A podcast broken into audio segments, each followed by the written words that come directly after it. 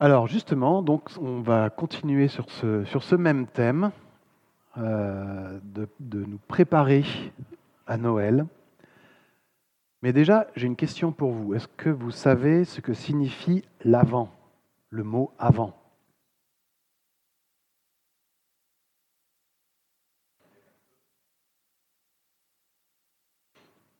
L'avant avec un E, oui, tout à fait.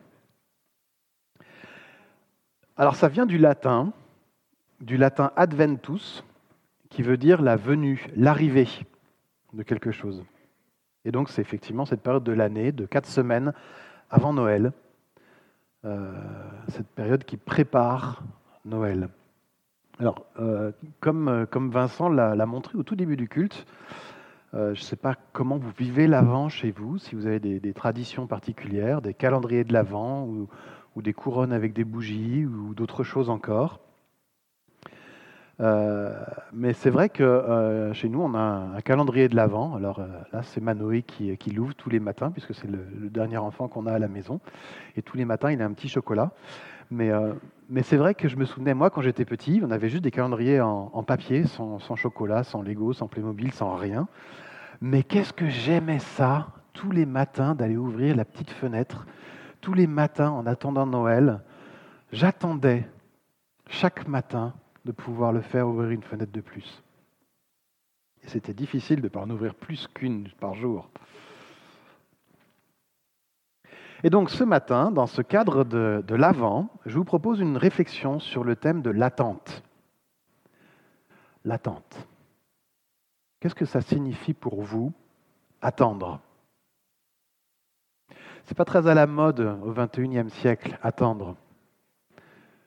Très souvent, derrière attendre, on a des notions de perte de temps, peut-être de découragement, d'impatience, d'énervement. Et pourtant, j'ai été voir ce que le dictionnaire en dit, le mot attendre. Et il y a plusieurs définitions. Tout d'abord, attendre, ça vient aussi d'un mot latin, comme l'avant, du mot latin attendere, qui veut dire être attentif. Intéressant, hein? Alors, est-ce que j'arrive à... Si j'allume la zapette, ça marchera mieux. Voilà un beau calendrier de l'Avent. L'attente et les définitions du mot attendre. Être attentif donc. Mais ça, c'est un, sens qui s'est un peu perdu. C'était le sens originel du mot latin. Ça s'est un peu perdu. Un deuxième sens, c'est rester en un lieu jusqu'à ce que quelqu'un arrive, quelque chose soit prêt ou se produise. Par exemple, attendre le bus. On reste là et on attend que le bus arrive. Ça peut être aussi patienter différer son action. Attendez que je revienne pour faire quelque chose. Ça peut être un, autre sens encore, compter sur quelque chose ou quelqu'un. On se rapproche ici de la notion d'espérance. Hein, avoir des attentes envers quelqu'un, alors là, ce n'est pas forcément toujours positif mais dans le sens le plus fort, c'est être prévu avec certitude. Par exemple, c'était un événement attendu. C'est intéressant de noter aussi, par exemple, qu'en hébreu, les mots qu'on traduit dans l'Ancien Testament par espérance, en hébreu, ça veut simplement dire attendre. C'est le même mot. Et puis un dernier, sens aussi, peut-être un peu moins courant, c'est être préparé pour quelqu'un, lui être destiné. On le voit un petit peu dans l'expression, il ne savait pas ce qu'il attendait à son retour. Être attentif, patienter, espérer, être préparé. C'est un beau programme. Hein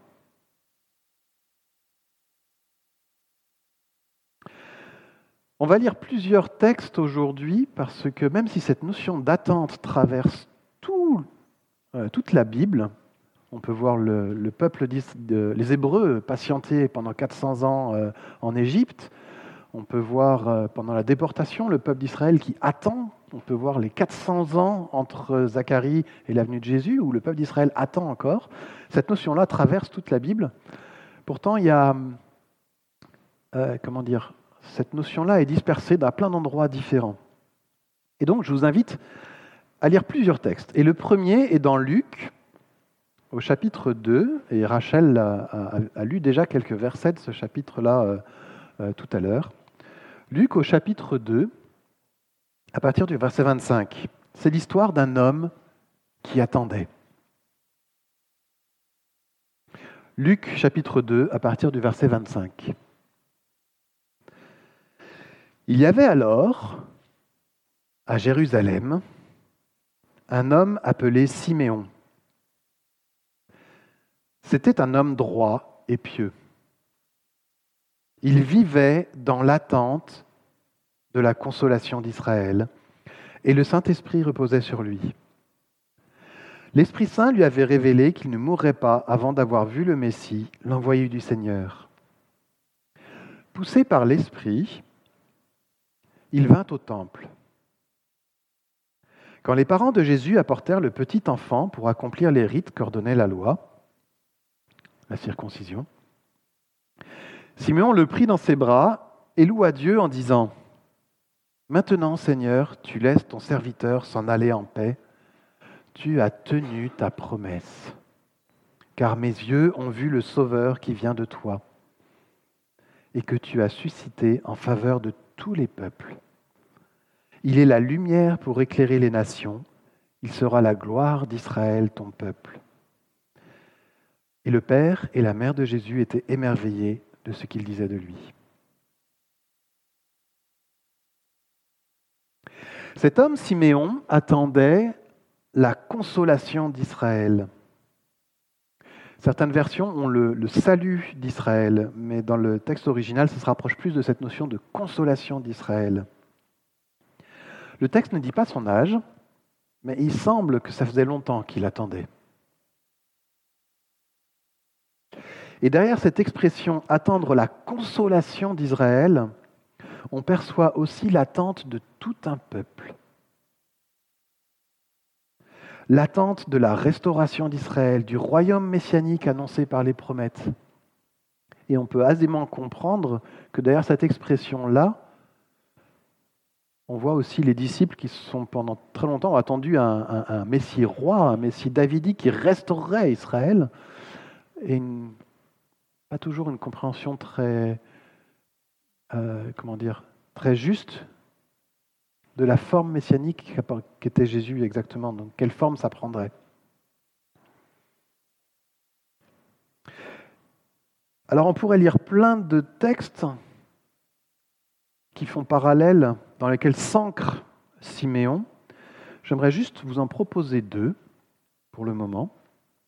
Deux textes de l'Ancien Testament qui illustrent ces attentes.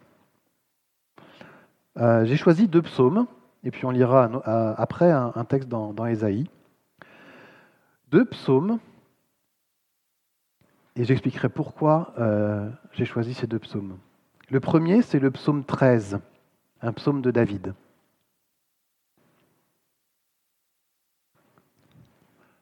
Psaume 13, un psaume de David. Et il commence comme ça. Jusque à quand Ô Éternel, jusque à quand, ô Éternel, m'oublieras-tu sans cesse? Jusque à quand seras-tu loin de moi? Jusque à quand aurais-je des soucis et des chagrins au cœur à longueur de journée? Jusque à quand mon ennemi aura-t-il le dessus? Regarde, ô Éternel, mon Dieu, réponds-moi. Viens réparer mes forces, sinon je m'endors dans la mort. Sinon, mon ennemi dira qu'il a gagné. Mes oppresseurs se réjouiront lorsqu'ils verront ma chute. Pour moi, j'ai confiance en ta bonté. La joie remplit mon cœur à cause de ton grand salut. Je veux chanter en ton honneur, ô Éternel, tu m'as comblé de tes bienfaits. Et un deuxième psaume le psaume 80.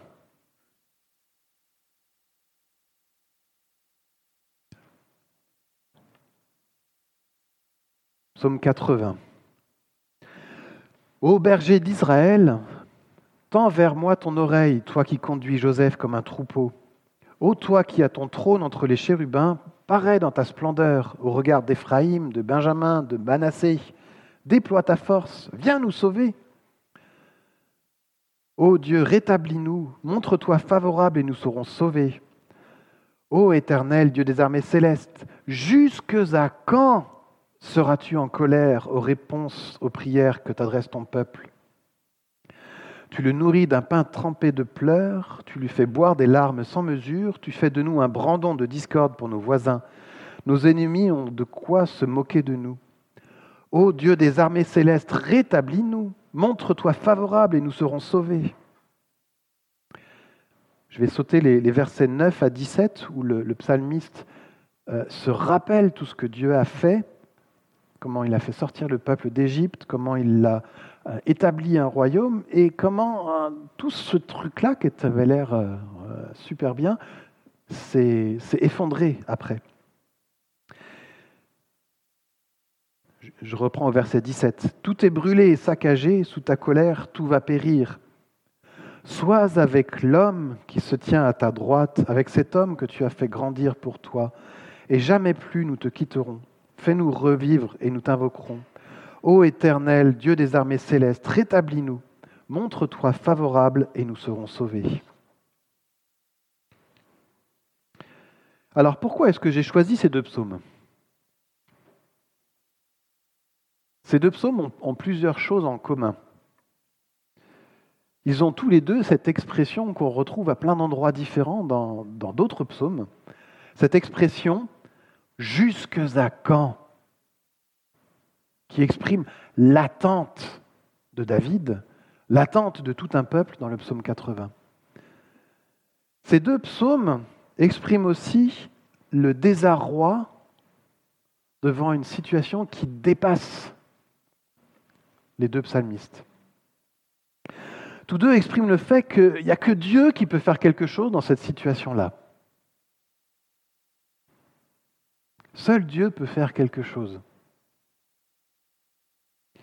Ces deux psaumes interpellent Dieu aussi. N'hésite pas à, poser des questions à Dieu, quelque part même, quelquefois, à lui faire des reproches. Qu'est-ce que tu fais? Ces deux psaumes expriment l'attente et la façon dont se termine, l'espérance. Contre quelque part, l'espérance malgré tout, l'espérance contre toute espérance, l'espérance malgré les circonstances. Ces deux psaumes, en fait, s'enracinent tous les deux dans une confiance en Dieu. Et cette confiance s'appuie sur plusieurs choses.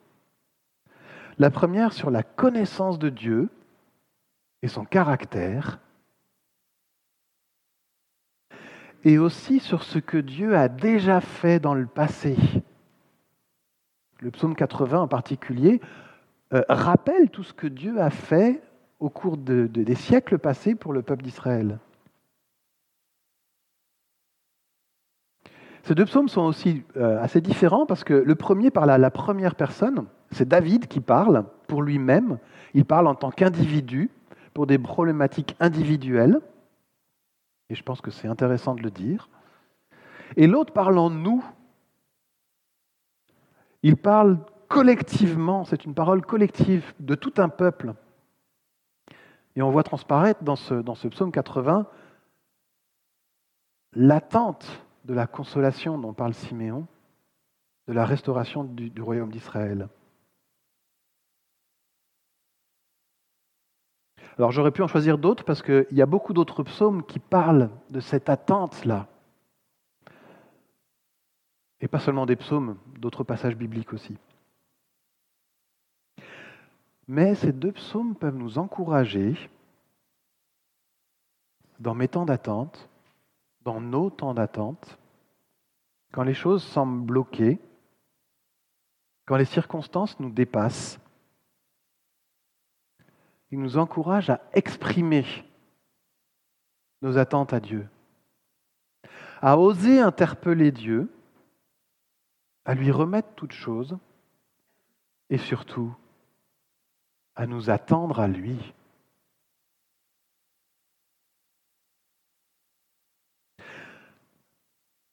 Quant à Dieu, il n'a pas laissé son peuple sans rien dire. À plusieurs reprises, il s'est adressé à son peuple au travers de ses prophètes. À plusieurs reprises, il a fait des promesses. Et il veut nous rendre attentifs à sa voix. Il veut qu'on s'accroche aussi à ces promesses-là. Et un des passages qui annonce la consolation d'Israël, auquel fait indirectement mention Siméon, se trouve dans Ésaïe au chapitre 40. Et on va lire les, les premiers versets. Ésaïe au chapitre 40, à partir du verset 1. Et là, on voit bien la, notion de la consolation dont parle Siméon. Réconfortez mon peuple. C'est Dieu qui parle. Réconfortez mon peuple. Oui, réconfortez-le, dit votre Dieu. Et parlez au cœur de Jérusalem Annoncez-lui que son temps de corvée est accompli, que son péché est expié, qu'elle a reçu de l'Éternel deux fois le prix de ses péchés. On entend une voix qui crie dans le désert. Dégagez un chemin pour l'Éternel, nivelez la steppe, une route pour notre Dieu. Toute vallée sera relevée, toute montagne rabaissée, ainsi que toutes les collines. Les lieux accidentés se changeront en plaines, les rochers escarpés deviendront des vallées.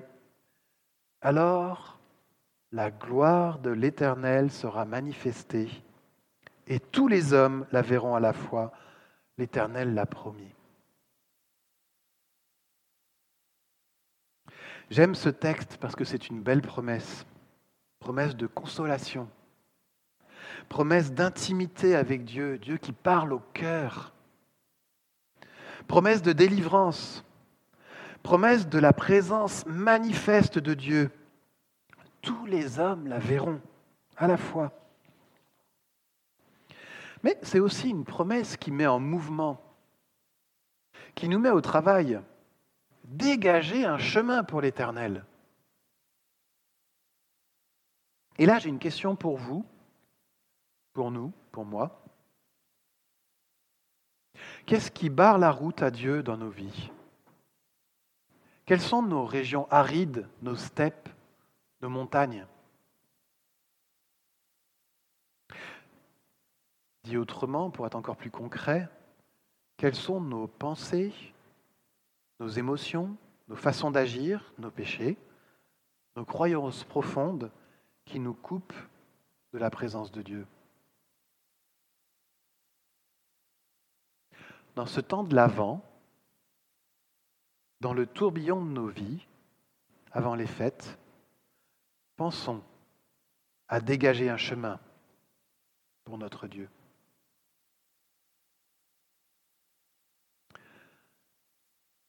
Mais revenons au texte de Luc 2, à Siméon. Siméon qui attendait. En fait, il ne s'est pas contenté d'attendre. Regardez bien le texte. C'était un homme droit et pieux. Il vivait dans l'attente de la consolation d'Israël et le Saint-Esprit reposait sur lui. L'Esprit Saint lui avait révélé qu'il ne mourrait pas avant d'avoir vu le Messie, l'envoyé du Seigneur. Poussé par l'Esprit, il vint au temple.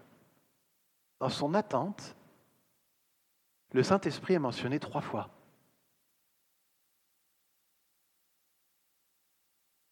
Qu'est-ce que j'en déduis?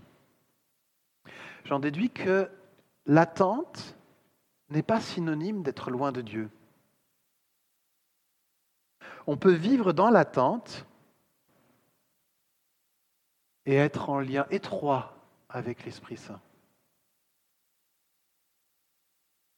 Dans l'attente, nous pouvons cultiver ce lien avec notre Père. Dans l'attente, Siméon, poussé par l'Esprit, va au temple. L'attente le pousse à rechercher la présence de Dieu.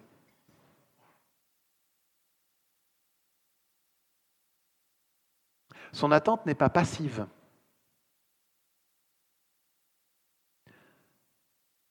Et puis dans les versets d'après, on voit Siméon qui prend l'enfant dans ses bras et qui exprime sa louange à Dieu. Et moi, je trouve que c'est vraiment une louange étonnante.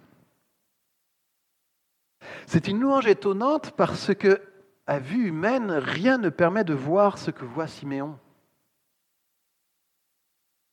Siméon n'a pas vu Jésus grandir. Siméon n'a pas vu Jésus nourrir les foules. Siméon n'a pas vu les miracles de Jésus. Siméon n'a pas écouté son enseignement. Siméon n'a pas vu Jésus mourir sur la croix. Siméon n'a pas vu Jésus ressusciter. Siméon n'a pas vu le Saint-Esprit répandu sur les croyants. Siméon n'a pas vu l'Évangile se répandre.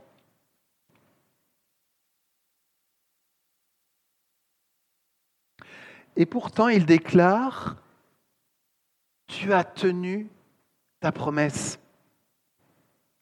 Mes yeux ont vu le Sauveur qui vient de toi.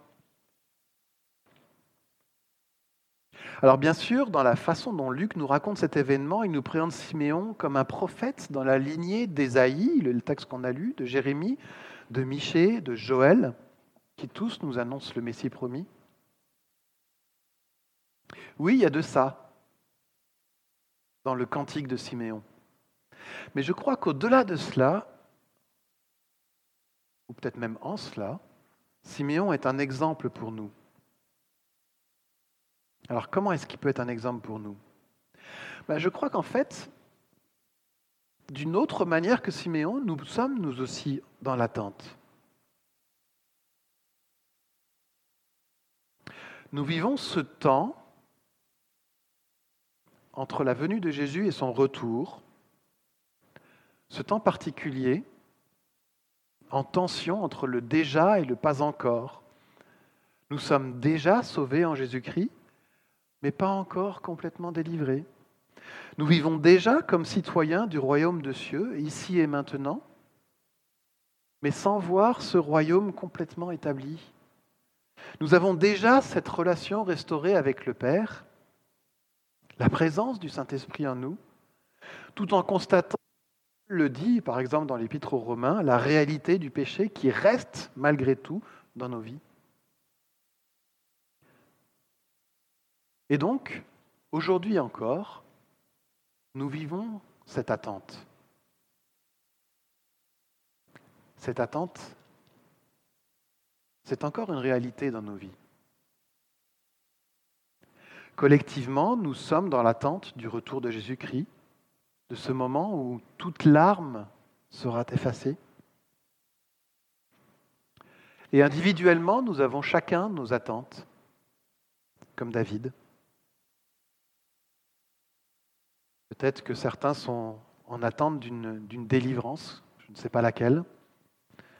Certains peuvent se sentir bloqués dans une salle d'attente, prisonniers d'attente euh, difficile. Et pour moi, cette louange de Siméon ici est un exemple. Parce que pour nous qui avons une vue plus complète de l'œuvre de Jésus-Christ que Siméon ne l'avait, nous pouvons reprendre ces mots. Oui, Dieu tient ses promesses. Oui, Dieu sauve en Jésus-Christ. Oui, Dieu répond à nos attentes. Oui, Dieu nous console. Oui, Dieu restaure son peuple. Et au-delà de son peuple, il est une lumière pour toutes les nations. Et donc pour moi aussi.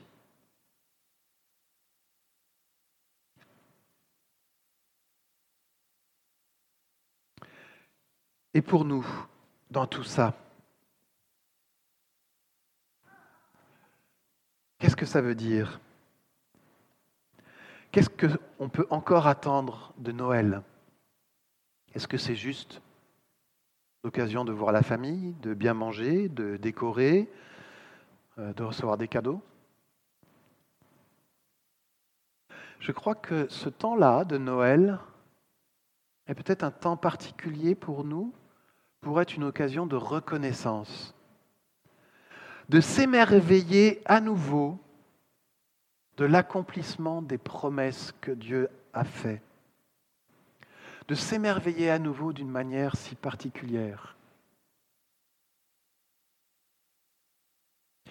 C'est aussi une occasion de préparer une route au Seigneur, comme amis nous y invite,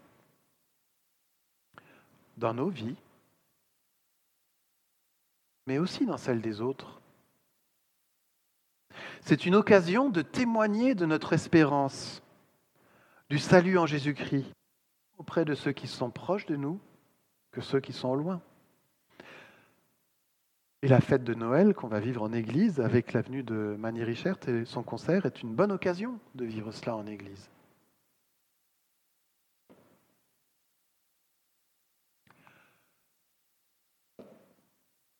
Comment vivre nos temps d'attente? Je l'ai dit en introduction, au XXIe siècle, le mot attendre, la notion d'attente n'est pas très à la mode. C'est tellement si facile d'avoir tout en un seul clic, hein, un clic de souris, un, un smartphone et hop. Et pourtant, dans ce temps de l'Avent, nous sommes en attente de Noël. Et peut-être qu'on a aussi tout un tas d'autres attentes. Euh, une qui est évidente en ce moment, c'est attendre d'être délivré de ce Covid-là qui nous pourrit un peu euh, nos fêtes encore cette année. On espérait en être délivré et puis voilà qu'il y a la cinquième vague qui arrive. Et certains parmi nous attendent euh, une guérison qui se fait attendre, un emploi, peut-être un conjoint, un enfant ou je ne sais pas quoi d'autre. On peut avoir tout un tas d'attentes hein, vis-à-vis de nous-mêmes, vis-à-vis des autres, vis-à-vis de Dieu même. Et quelle est notre attitude dans ce temps d'attente? Est-ce qu'on est découragé, pressé, impatient, énervé? Ou tout simplement euh, à fuir sur nos smartphones. Ça, c'est terrible, ça. Dans les salles d'attente, dans les bus, les gens sur leur smartphone. L'attitude de Siméon nous encourage ici à la patience. C'est un fruit de l'esprit, hein, la patience. Mais surtout à rechercher Dieu dans ces temps d'attente.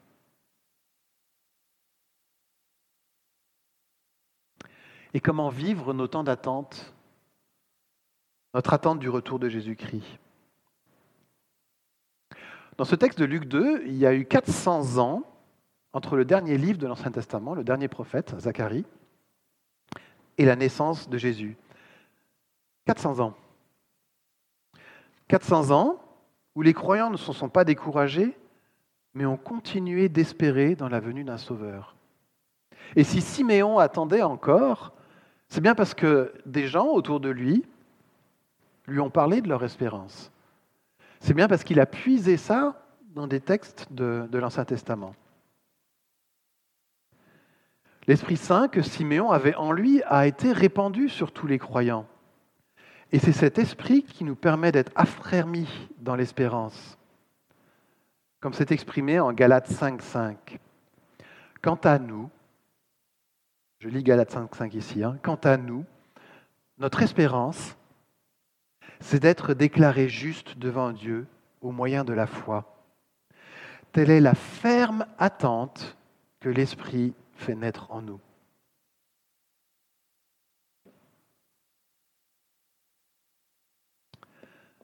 Pour conclure, je crois que ce temps de l'Avent nous invite à réfléchir sur nos attentes et sur la façon dont nous vivons cette attente.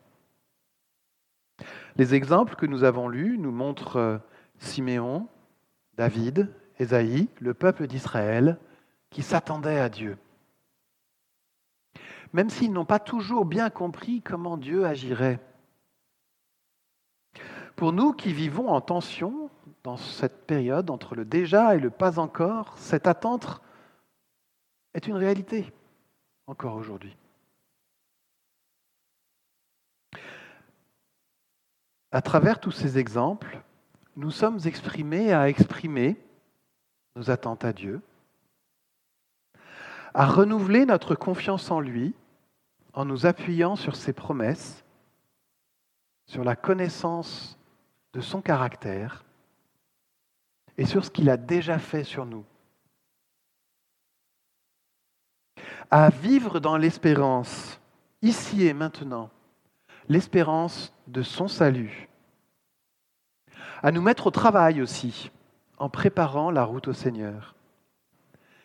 Et enfin, à se laisser surprendre par sa manière d'agir, tout comme Marie et Joseph ont été émerveillés par les paroles de Siméon. Amen.